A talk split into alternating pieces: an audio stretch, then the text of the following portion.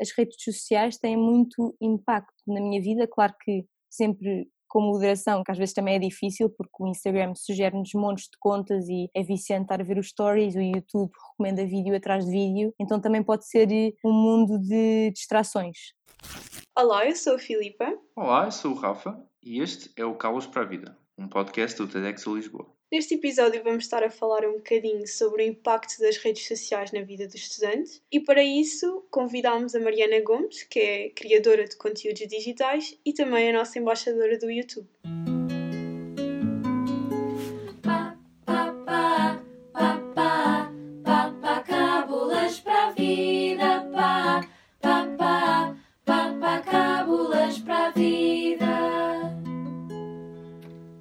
Sendo que este episódio vai ser muito sobre redes sociais, vamos estar a falar do nosso uso acaba por ser um episódio bastante pessoal, no sentido em que é uma iniciativa que parte de nós. Pergunto a ti, Filipa, o que é que tu achas que nos últimos tempos, com toda a evolução tecnológica que houve e com a evolução da internet, como é que achas que a nossa interação nas redes sociais também evoluiu? Então, eu sinto que ao longo dos tempos, uh, obviamente que surgiram novas redes sociais e houve sempre aquelas que deixaram de ser utilizadas, e acho que isso foi a principal diferença na evolução. E talvez, por exemplo, no meu caso foi a frequência com que eu utilizava essas redes sociais aumentou. Porque, por exemplo, quando eu era mais pequena, eu utilizava essas redes de uma forma mais controlada. E lembro-me, por exemplo, quando eu e a minha melhor amiga usávamos as tais redes sociais da altura, o Google Talk, o MSN, para definir as brincadeiras que íamos fazer e assim. Por isso, é essa a ideia que eu tenho das redes antigamente. E tu, tens alguma experiência que te cria essa nostalgia nas redes sociais? Sim, eu como comecei mais a usar o computador, pai, tinha 10, 11, 12 anos, eu lembro que, lá está, como tu, comecei também muito no MSN, acho que era a rede popular na altura. Pronto, era fácil, era só ter um mail e pronto, podias ter tipo uma série de contactos e ter lá todos os teus amigos e assim. Pá, e o MSN acho que foi uma plataforma que definiu muito esse contacto que havia na internet. Era a única rede social na altura que eu usava. Depois dessa fase do MSN, quando isso começou um bocado mais a morrer, eu lembro-me que eu e os meus amigos combinávamos muito chamadas Skype. E às vezes era só tipo estar a jogar na internet e estar a falar do Skype, ou estar a ver qualquer coisa na internet e estar a falar falar e acho que evoluiu de pronto, daquela conversa mais por chat, que era o MSN, para uma conversa mais de áudio. Pronto, nos últimos anos, como isso tem se tornado cada vez mais popular, os nossos hábitos também de certa forma mudam. E uma coisa que também há aqui importante, que é o aparecimento dos smartphones e também como nós usamos cada vez mais os smartphones e os telemóveis, muitas vezes eh, cada vez mais há aplicações como o WhatsApp que nós usamos. Isso também é uma parte importante dessa evolução, ou seja, nós deixamos de usar o computador como único meio de aceder à internet e temos lá está este dispositivo pequenino que anda sempre connosco, ou quase sempre connosco, que é o telemóvel, que nós podemos aceder à internet em praticamente todo o lado. E, portanto, acho que é algo que agora é muito presente, tipo, na nossa vida. Sem dúvida, e obviamente o aparecimento dos smartphones verificaram muito o aumento de vício a nível das redes sociais e se calhar faz a diferenciação, o distanciamento entre uma coisa que é benéfica a uma coisa que se calhar já começa a ter um impacto mais negativo na vida, por exemplo, dos estudantes. Tendo em conta todas estas evoluções e todas estas tecnologias que agora nos são disponíveis, também é muito importante aqui referirmos o quão elas foram, às vezes, facilitar o nosso desempenho académico, no sentido em que agora é muito mais fácil combinar e, e reunir com grupos de trabalho e assim na faculdade, por existirem mesmo estas plataformas, por existirem mesmo estas redes sociais. Eu acho que qual de nós não já combinou um trabalho através do grupo de Facebook ou grupo de WhatsApp e esta presença nas redes sociais acaba por nos afetar a vida pessoal no seu geral. Isto envolve, obviamente, a faculdade e todos pronto, as responsabilidades que temos com ela. Isto também é interessante no sentido em perceber como é que as faculdades podem adotar ou podem aproveitar estas plataformas também para elas crescerem e tipo, adaptarem o seu ensino aos alunos e estarem mais presente com os alunos através destas plataformas. E eu agora lembro-me de exemplos pronto, de amigos meus que professores até criam grupos no Facebook e grupos no WhatsApp para às vezes partilhar trabalhos ou para combinar coisas da cadeira. Olha, não vou dar aula neste dia porque estou doente ou tenho este compromisso. Às vezes isso era mandado por mail e nem sempre as pessoas estavam no mail. Por isso acho que o bom das redes sociais aqui e os professores podem utilizar é ir onde as pessoas estão. Ou seja, se os alunos já estão nas redes sociais, vou aproveitar e vou tentar inserir-me nesse meio. Sem dúvida, e por outro lado, esta criação das redes sociais e o aumento da utilização delas também permitiu a união da comunidade académica, por exemplo, seja a nível de divulgação de eventos, de festas, a partilha de informação, por exemplo, os grupos de Facebook dos estudantes das faculdades, por exemplo, partilham apontamentos antigos, de anos anteriores e assim. Isso foi tudo algo que foi muito facilitado pronto, com esta utilização mais frequente. Mas também ouvir um bocado a opinião da Mariana sobre como é que as redes sociais a ajudam, de certa forma, ao seu desempenho académico para além das redes sociais, a internet é um mundo onde podemos encontrar imensas coisas boas, principalmente para quem estuda arte e para quem quer estar constantemente em busca de inspiração e procurar novos artistas. E até agora há museus e teatros que estão a abrir sites para disponibilizar essa informação e até mesmo no Instagram sigo muitas páginas de artistas onde partilham os seus trabalhos e até mesmo galerias, associações de artistas. Isso acaba por me inspirar bastante, apesar de na minha conta do Instagram ainda não partilhar tanto os meus trabalhos porque ainda estou bocado numa fase de descoberta, mas eu, como consumidora de Instagram e de YouTube, gosto muito de ver esses conteúdos. Pronto, em relação a usarmos, lá está, esses grupos no Facebook e do WhatsApp para combinar coisas da faculdade e trabalho, isso também nos faz lembrar muito dos efeitos negativos das redes sociais. Ou seja, nem tudo é muito bom e nem tudo dá muito jeito. Como, por exemplo, às vezes temos um grupo no Facebook e estamos lá a falar, estamos lá a combinar as coisas, mas aproveitamos e porque estamos distraídos e vamos ao Facebook e isso torna-se um foco de distração e acabam-se por afastar do ponto essencial. E acho que isso também é, um, é algo que é muito importante para os estudantes e para as pessoas realmente aperceberem-se que pode ser muito fácil com tanta coisa que acontece, a conversa divergir bastante. Eu acho que o problema, às vezes, nas redes sociais é exatamente pronto, os estudantes conseguirem atingir esse equilíbrio, porque, por exemplo, acrescentando ao que tu disseste, às vezes aqueles 100 grupos do WhatsApp que nós temos com pessoas diferentes, se nós deixamos de lá ir um bocado, se calhar quando chegamos temos 500 notificações de cada grupo e isso pode interferir de forma negativa no nosso estudo e na nossa produtividade. Claro, e é uma questão de vermos o que é que realmente está bom e o mau e, de certa forma, criar eh, algum tipo de controle a nós próprios. E é muito fácil nós perdermos um bocado no mundo das redes sociais porque é, é muito aditivo e acho que é algo que também é importante nós percebemos é que as redes sociais são um vício muitas vezes, porque nós gostamos daquela atenção que nós recebemos e gostamos de tudo o que as redes sociais podem trazer. Falamos com outras pessoas e essas pessoas dizerem bem de nós ou recebemos um comentário positivo ou publicamos algo e temos likes e temos bem comentários e pessoas estarem-nos a dar atenção, nós queremos mais essa atenção, torna-se um vício, o que é algo que se pode tornar muito negativo se nós dependemos muito disso. E, por exemplo, no meu caso, uma das coisas que me afeta mais às vezes é, mesmo na questão das mensagens, quando às vezes as pessoas demoram bastante a responder e às vezes até é uma conversa interessante ou às vezes até é uma conversa importante, quando há essa espera e essa demora, porque às vezes as pessoas não podem estar nas redes sociais ou não podem responder nessa altura, essa espera às vezes não é muito ajuda à ansiedade e às vezes o nosso estado emocional não é o melhor tendo em conta o uso que damos das redes sociais. Uma coisa muito importante para nós termos em conta é, é mesmo o que é que essas redes sociais nos podem deixar e podem nos afetar emocionalmente. Porque se nós estamos a depender, pronto, a depender entre aspas neste caso, muito dessa atenção, se essa atenção corta ou se acontece algo nesse sentido, acho que pode ser eh, muito problemático. No meu caso, eu tive dois, vamos chamar assim, dois períodos de desintoxicação das redes sociais. O mais longo foi de cerca de dois anos e o mais recente foi mais ou menos cinco meses. E teve muito relacionado com a forma de eu ter que parar aquele tempo por opção para conseguir arranjar um equilíbrio e tornar a utilização das redes sociais uma forma mais saudável na minha vida. O que na altura não estava a ser, por variadas razões, e sei lá, o exemplo que eu me lembro mais de ter acontecido foi, por exemplo, eu ir almoçar com uma amiga minha e ela parar para tirar a foto a uma coluna que passava todos os dias por ela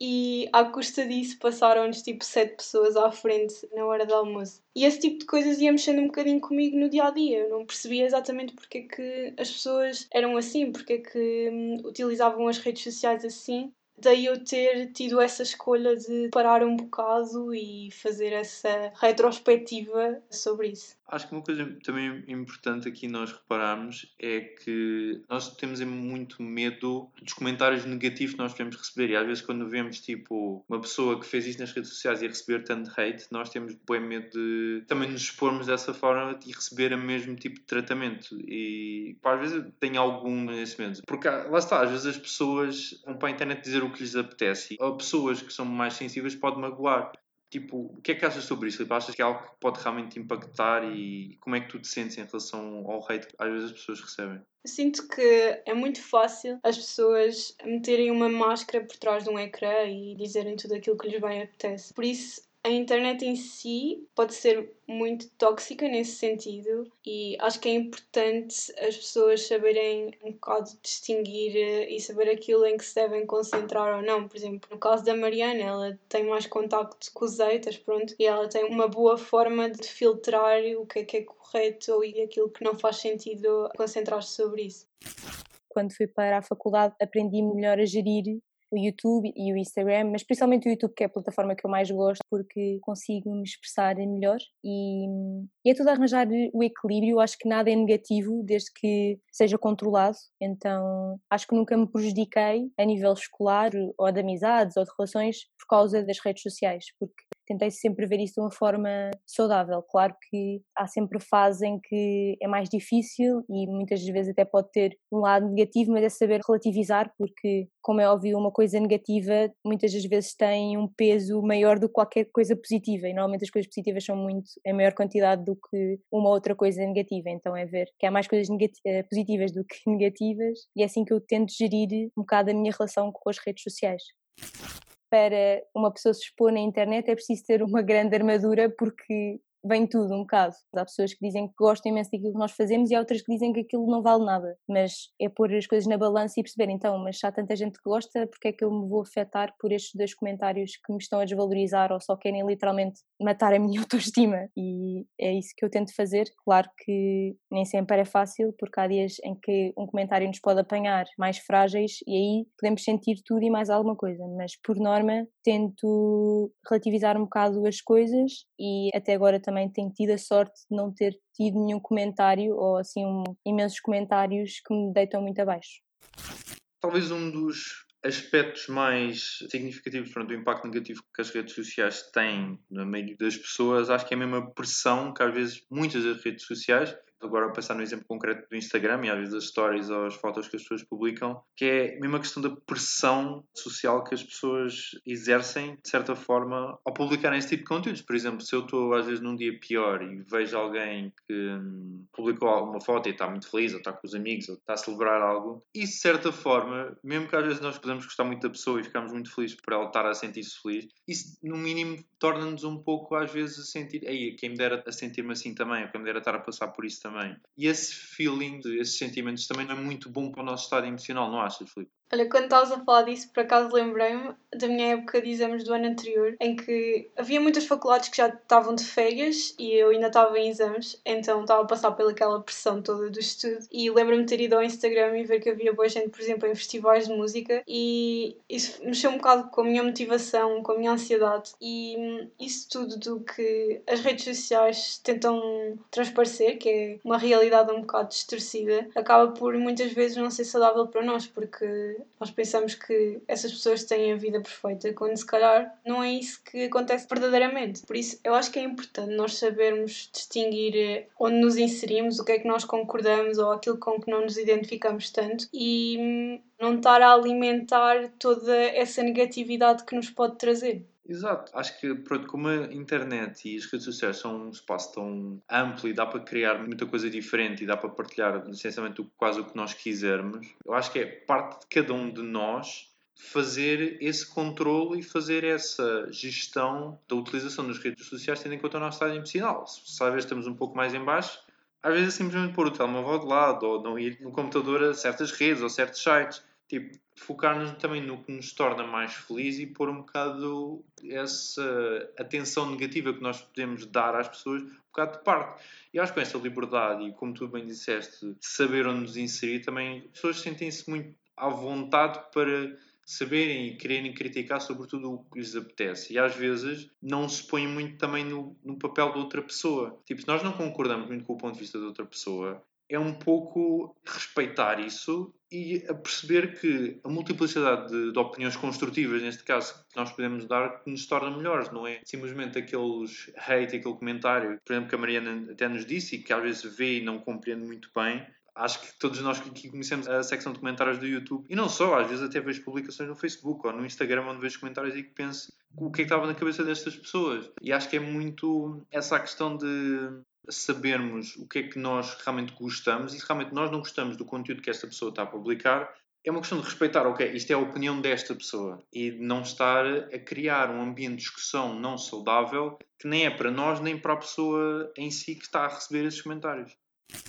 à medida que eu vou crescendo, também sinto que há muitas pessoas que às vezes aparecem um bocado só para destabilizar, porque a internet é um bocado assim. Há muita gente que chega e quer dar a sua opinião, mesmo sabendo que eu estou a dar a minha opinião e aceito outras opiniões que não a minha. Ou às vezes até mesmo comentários que parece que são mero ódio, só porque sim. E às vezes até me questiono porque é que a pessoa escreveu aquilo ou o que é que se passa com essa pessoa, porque são coisas às vezes tão descabidas que nem fazem sentido muitas das vezes o que eu tento fazer quando estou mais em baixo é um bocado ir àquelas contas, às vezes nem é tanto no Instagram, porque eu sinto que o Instagram, claro que eu sigo contas muito bonitas, de fotografia analógica ou de paisagens, ou pessoas a fazer vídeos engraçados e não sei o que, isso também me anima, mas eu acho que nos dias em que eu estou mais em baixo recorro mais ou à música, ouvir música que eu gosto, ou então ir para aquele canal do YouTube que eu sei que é um porto seguro, em que eu sei que me vai trazer uma boa energia, porque se eu estou triste não quero ver coisas tristes, então ouço música que me anime e se cá vou canal do YouTube que me traz positividade. Por acaso é muito interessante este ponto de vista da Mariana e eu no meu caso, quando penso em redes sociais, penso por exemplo, quando todas as pessoas se unem em certas causas, movimentos, manifestações, isso é fixe porque sinto que as pessoas estão todas ali por um motivo e por outro lado, a nível das redes sociais, eu associo sempre um bocado a um baú, a um álbum de recordações, onde nós podemos ver a nossa evolução, seja pensamento, seja a nível mesmo físico, e isso é muito fixe. E tu, Rafa, o que é que sentes que as redes sociais te possam trazer eh, de bom na tua vida? Acho que podem trazer muito e acho que pegaste aí num ponto bastante importante, que é a questão dos movimentos que podem surgir através disso, que é realmente algo que tem existido nos últimos tempos. Temos o exemplo da Primavera Árabe, que foi um momento que foi começado nas redes sociais. E eu acho que quando nós nos apercebemos do poder que as redes sociais têm no mundo à nossa volta, é que nós começamos mais a, a valorizar as coisas que nós podemos fazer nas redes sociais. Falaste aí na questão das memórias, isso é algo muito importante para o nosso estado emocional e pessoal, porque é sempre bom recordar e ter esse, como se fosse aquele velho álbum de fotografias, mas agora em versão digital. É sempre algo interessante para nós termos e para nós mantermos essas memórias vivas. Outra coisa que também é muito importante é a questão como as redes sociais se mexem com a nossa confiança. Isso podem ser esse boost de motivação que às vezes nós recebemos, uma atenção positiva que nos deixa sentir realmente muito mais confiantes naquilo que nós fazemos e no conteúdo que nós publicamos. Às vezes quando nós publicamos uma foto, nós recebemos uma série de likes e comentários a, a elogiar, obviamente, isso vai ter um efeito positivo. Do género, ok, eu publiquei isto e as pessoas estão a gostar. É sempre uma motivação para nós continuarmos a fazer também é interessante vermos como é que isso nos pode ajudar em termos profissionais. Como tu disseste, a questão dos movimentos, conhecemos uma variedade de pessoas bastante diferentes e acho que isso também é muito importante para nós aumentarmos a nossa rede de contactos. E essas plataformas e redes sociais permitem-nos muito isso. E um grande exemplo disso é a questão do LinkedIn. Não só diz as oportunidades que lá existem, mas também nos permite conhecer pessoas que nos vão dar a conhecer essas oportunidades. Para ti, Filipe, achas que é realmente um aspecto muito importante, até para os estudantes, nós temos essa potencialidade de redes como o LinkedIn? Sem dúvida, pronto, primeiro pelo que tu disseste, o networking é fundamental quando nós estamos prestes a entrar no mercado de trabalho, mas por outro lado eu sinto que o LinkedIn, por exemplo, nesse caso específico que disseste, é muito fixe para nós conseguirmos alargar a nossa criatividade e a nossa visão de tudo o que é tipo o mundo profissional, até porque as redes sociais também aumentaram, por exemplo, as oportunidades profissionais para as empresas. Eu vejo muitas empresas cuja imagem de marca é a sua rede social. Pronto, e no meu caso, como sou uma pessoa extremamente criativa, a internet ajuda-me a criar esse estímulo que eu preciso para continuar a criar coisas ou a associar isso, se calhar, um dia à minha vida profissional. Por exemplo, este podcast. Exato, um exemplo que eu ia trazer é do podcast também. O feedback positivo que nós recebemos até agora da temporada tem sido algo que nos ajuda a confiança, certo? Sem dúvida, porque quanto mais o feedback for positivo, mais nós vamos estar incentivados a fazer este trabalho e a dedicarmos-nos a isto. E isso acaba por ser eh, a razão por tudo aquilo que nós partilhamos nas redes sociais, seja as pessoas que fazem de uma forma mais formal, seja aqueles que fazem de uma forma mais informal. É como dissemos, tipo, o feedback positivo que nós temos em projetos que nós lançamos como esse caso do podcast, é um bom sinal também para o que é que nós podemos fazer no futuro. Para a Mariana também foi importante ela ter essa confiança e ela receber esses comentários para ela se sentir confiante com o que está a expor nas redes sociais, porque acabas por criar toda uma comunidade ali de pessoas que gostam do que tu fazes é como se fosse um ciclo de energias positivas, neste caso. Tipo, tu recebes feedback positivo que as pessoas gostam, as pessoas gostam, aproveitam para a vida delas. E o facto de aproveitar para a vida delas dá-te motivação para continuares a fazer. E eu acho que para pessoas que criam conteúdos digitais e que usam muitas redes sociais, isso é sempre uma motivação e algo que é para aproveitarem um aspecto muito positivo das redes acho que me deu confiança naquilo que eu acreditava e nas mensagens que eu passava e que ainda continuo a passar. Já recebi críticas construtivas e isso eu, na altura, quando eu recebo uma crítica construtiva, às vezes até penso mais do que um comentário de hate, porque quando é uma crítica, a pessoa, pronto, pensou no que é que está a dizer e quer que eu melhore, isso faz-me mais pensar, ok, eu fiz isto, se calhar devia ter feito de outra forma e faço esse exercício comigo. Pronto, no fundo a mensagem que nós vos queremos transmitir é que é importante arranjar um equilíbrio, tal como tudo na vida, e ter a consciência de perceber quando é que uma coisa deixa de fazer sentido na nossa vida, deixa de ser saudável. Exato. Parte de cada um de nós descobrir a melhor maneira de lidar tanto com o bom como o mal. Nós vimos tipo, tanta coisa positiva e tanta coisa negativa também. É uma questão de ver se para nós, tendo em conta tudo o que está à nossa volta e de maneira como nós somos, faz sentido realmente a utilização que nós temos a fazer das redes sociais. E se não, de arranjar um ponto de equilíbrio e de reduzir talvez algumas medidas. Nesse sentido, Filipa, tu já tens alguma experiência de usar alguma plataforma, aplicação que de certa forma ajuda a reduzir esse consumo? Atualmente não, mas já usei. Eu não sei se conhecem, eu usei a Forest, que é uma aplicação que nos ajuda a ter mais ou menos noção da nossa produtividade mensal, diária e semanal. E o facto dela nos mais ou menos interferir com o tempo em que nós utilizamos as redes sociais quando estamos a tentar ser produtivos, isso tudo entra nas nossas estatísticas e assim nós conseguimos ter mais ou menos consciência se estamos a fazer uma boa gestão de tempo. Por outro lado, existe também aquelas que bloqueiam mesmo as aplicações por tempo definido por nós e isso é uma ferramenta essencial para quem não tem aquele autocontrole necessário para separar o hobby ou uma coisa extracurricular daquilo que nós temos mesmo que fazer, das nossas obrigações por exemplo, sei que o Instagram disponibiliza as horas que nós passamos por dia numa semana no Instagram. E às vezes é uma questão, por exemplo, nós irmos ver esses dados e perceber, ok, neste dia eu passei uma hora no Instagram, estive a ver isto, neste dia passei duas horas, esse já foi um bocadinho a mais. Acho que é mais tipo ver isso e perceber realmente o que é que é preciso controlar. Não quer dizer que passar X tempo seja bom e passar menos tempo do que isso seja muito melhor. Às vezes nós gostamos de consumir conteúdos e às vezes nós precisamos de também ter esse desanuviar e de ir às redes sociais. Mas acho que é uma questão de sabemos que é um consumo que nos está a fazer mal por tudo aquilo negativo que nós já tivemos a falar e perceber o que é que nós temos fazer lembro que a Mariana nos falou muito de, às vezes, existem dias em que nós não somos muito produtivos. E isso é normal, e às vezes nesses dias vamos às redes sociais e às vezes consumimos mais esse tipo de conteúdo. Não quer dizer que, por exemplo, no dia a seguir nós não possamos mudar isso ou que nós não possamos realmente remediar isso e arranjar um equilíbrio que é muito preciso a meu ver, as redes sociais têm muito impacto na minha vida. Claro que sempre com moderação, que às vezes também é difícil, porque o Instagram sugere-nos montes de contas e é viciante estar a ver os stories, o YouTube recomenda vídeo atrás de vídeo, então também pode ser um mundo de distrações. Nem tudo o que nós consumimos é produtivo e é um bocado assumir isso, que muitas das vezes aquilo que vemos não está a acrescentar-nos nada, mas também nem tudo tem que acrescentar. Ou seja, eu às vezes também quero estar só a ver coisas só porque sim, porque tive uma hora a tentar fazer um trabalho para uma cadeira. Então às vezes também sabe bem estar só a consumir, por consumir o que é horrível de se dizer, mas é um facto, acho que toda a gente faz, uh, mas não há muita gente a querer assumi-lo publicamente. É assumirmos um bocado que, ok, este dia não foi produtivo porque tivemos o dia todo a ver vídeos no YouTube que não interessam para nada, mas vamos só assumir que isso aconteceu e no dia seguinte atacar no estudo e se calhar desligar o telemóvel, apagar o Instagram durante um dia para conseguirmos focar-nos naquilo que queremos fazer, porque acho que numa fase mais avançada, ou seja, estamos na faculdade, no nosso trabalho, temos que nos conhecer bem a nós e saber quais é que são as nossas fragilidades e não vale a pena estarmos a enganar do género, ah sim, claro, eu vou-me concentrar imenso se tiver o meu telemóvel ao meu lado e se tiver eh, o YouTube aberto. E acho que isso costuma-me acontecer, mas quando preciso mesmo de focar, mais vale desligar o telemóvel ou apagar o Instagram para conseguir fazer mesmo essa tarefa.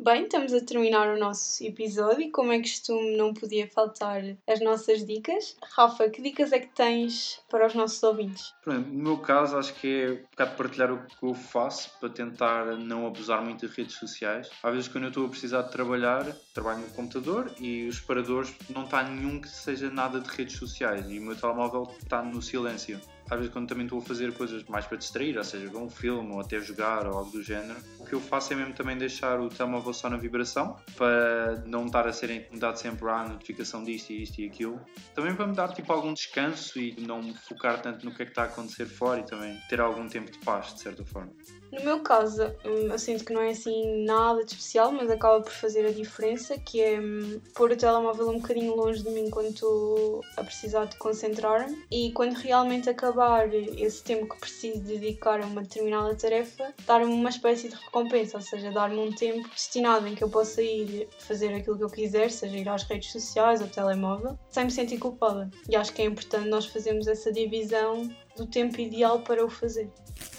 Como eu disse há bocado, é difícil fazer tudo ao mesmo tempo e saber gerir de uma forma saudável. Mas claro que é possível. Não digo é que é sempre possível, porque é preciso ter as prioridades e saber o que é que nesta altura da minha vida, neste mês, é importante, o que é que eu tenho que, se calhar, usar como qual é que é a minha prioridade número um, qual é que é a minha prioridade número dois e qual é que é a prioridade número três. E eu acho que as coisas nunca são isoladas, porque, principalmente para mim que trabalho com as redes sociais, gosto sempre de arranjar esse equilíbrio, mas nem sempre é possível. Eu tento, com o tempo, aprender um bocado a arranjar truques para saber gerir o meu tempo, saber, por exemplo, uma coisa que me ajuda muito nessa parte de me conhecer a mim é saber em que altura do dia é que eu sou mais produtiva. Se de manhã não estou com cabeça para estudar ou para fazer uma tarefa para a faculdade, se calhar prefiro fazer uma coisa que eu gosto do que estar-me a forçar a estar uma hora na secretária a trabalhar e não fazer absolutamente nada. Ou seja, estou a ler uma coisa e nem sequer estou com cabeça, não estou a absorver, por isso mais vale nesse tempo, se calhar gravar um vídeo ou editar um vídeo ou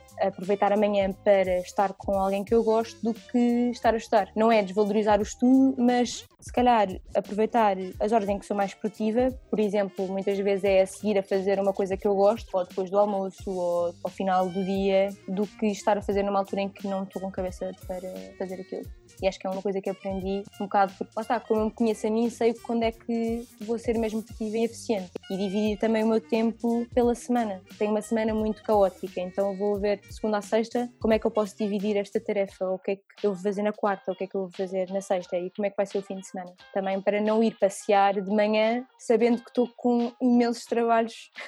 durante a semana seguinte. Então é, é, gerir esse tempo de uma forma assim, em blocos. Ok, de manhã faço isto, à tarde faço aquilo e à noite acabo a tarefa do dia anterior.